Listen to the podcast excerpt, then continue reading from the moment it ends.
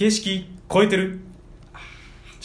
すごくいいと思うよ。いや俺ちょっとねちょっとなんか俺迷路入ってるかもしんないな。え俺突っ込まいのああいうのやめてやの自己判断ちょっとやめてほしい、うん。じゃあ評価させてオッケーオッケーオッケー。評価すごくいいと思ったけどえね僕もめっちゃいいと思俺もいいう。かわい。い帰ろう帰ろう。帰ろう。今日カメラ殺してるしな。帰りそう。この番組はですね世の中のあらゆることに対してひねくれまくる、はい。そんな番組になってます、でえっとさっきの終わりで最後 iPhone の話になって、はい。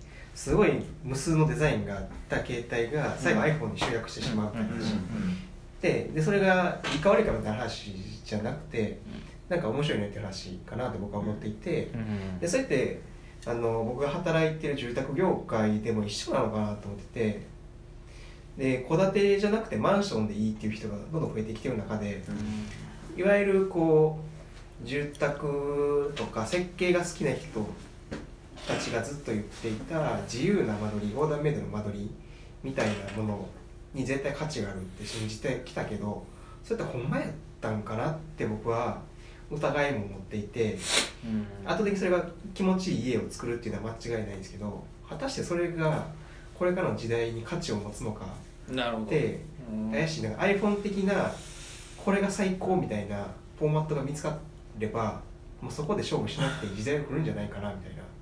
でその一つの回答としてマンションは居心地じゃなくて機能性と駅に近いかどうかみたいな話。うん。でそこをクリアしてるのかなと思っててなんかその戸建ての間取りみたいなものもなんかそうなっていくんじゃないかなっていうかそうなっていくべきなんじゃないかなってなんか思ってるところがあって。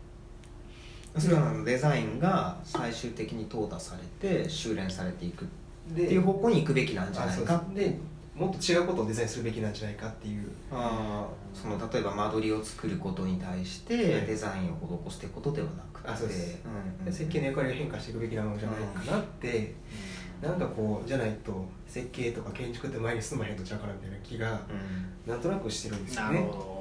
なんか間で間取り関連でそうなんです。ちょっと思うことがあって最近家電のインテリア化っておよく見るじゃないですか。冷蔵庫がい冷蔵庫をインテリア化したとかうん深澤さんがとかもうあの、えー、と象印のスタンシリーズも多うん分まさにそうやと思うんですけどなんか本来、えー、と家電であるべき姿のものがインテリア化せざるを得へんみたいなっていう状況みたいなんてなんか間間取りが追いついてないっていうことでもないく間取りがせざるを得へんっていう捉え方なんですかね。いやでもそれはせざるを得へんというか土井さんが言ったなんかそこじゃない価値を作らなあかんみたいなうん。とこかなと思ってて、うん。俺もプリンター売ってる時に、うん。機能一切説明せずに、うん。あの部屋何色ですかって聞いてうん。言われた色に対して、うん。じゃあこのプリンターですね。ってうんうんうん。言って色指定してうん売ってた。うんうんその感覚ってことかな。らなんかプリンターの、うん。なんやろ中身で売っても、別にどこも一緒やしみたいな、うん。うん。なんていうんかな。シンプルにその炊事場とかもそうですし今までそのクローズ的な部分の間取りやったものが多分今 SNS とかインスタとかで料理あげる人が増えてきたからこそオープンになってきたからそのインテリアとしての家電が必要になってきたんかなと思っててそうなった時にその今までのそのクローズドやった間取りってあげてる人ってさ、まあごく自由じゃないごく一部かな。うん。なんかそこのあるんかなって思っててそれもあってのインテリアとしての家電みたいなジャンルができるんかな？できるってかまあそういう意味ではなんかだんだんみんなこかなと思ってたりしてう綺麗さみたいなことがすごい重視しだしたみたいな、うんうんうん見栄えとかってことですか？うん。新なるほしもう機能的な進化が止まったみたいなところはどあるんかなって感じはうんするけどね。あんまりじゃああれか。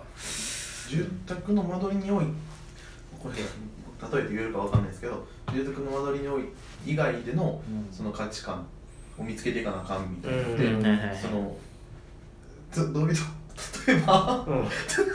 え聞いやでも多分いやそうですね。ああこっちの。うん。ああそれまなんか 分かるんですよ。言ってる、うん。言ってることはすぐ分かる。土井さんと普段話しててあも、あ多分そういうことやっていかなって考えてたそう分かるんですけどこれラジオで伝わるんかなっていうシンプルな。まあそうですね。まあちょっと時間も時間ってここのスペースというか収録場所がね。すっごい切り方。切りかまだ時間は今のでですが切り方怖っ。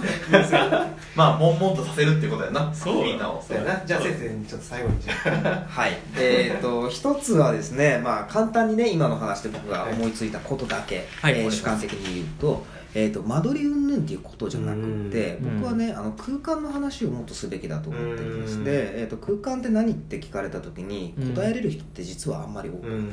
僕はトンネルだと思ってる究究極はね、こっちと向こうでうん。バイバイってできるのが空間だと思うんですよ。でそういうことをやっぱきちんと,、えー、と体系的にねやっぱ教えていく必要はあるんではなかろうかと、うん。そうすると多分間取りの概念からその空間でどうやって過ごすのかっていうところに、うん。えー、と一つあのレベルがアップするような気がしますね。